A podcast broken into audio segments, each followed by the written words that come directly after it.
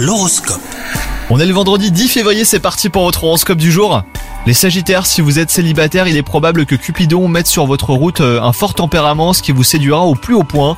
En couple, euh, l'amour plan-plan, ce n'est pas pour vous et vous prendrez soin de le faire comprendre à votre partenaire. Dans votre travail, des tensions et des disputes risquent d'assombrir l'atmosphère et de créer des situations délicates.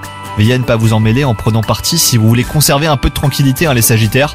Vos projets euh, ont besoin de toute votre attention. RAS dans le secteur santé, vous êtes en forme en ce moment, hein, les Sagittaires. Mais pour éviter d'alimenter votre nervosité, renoncez au café.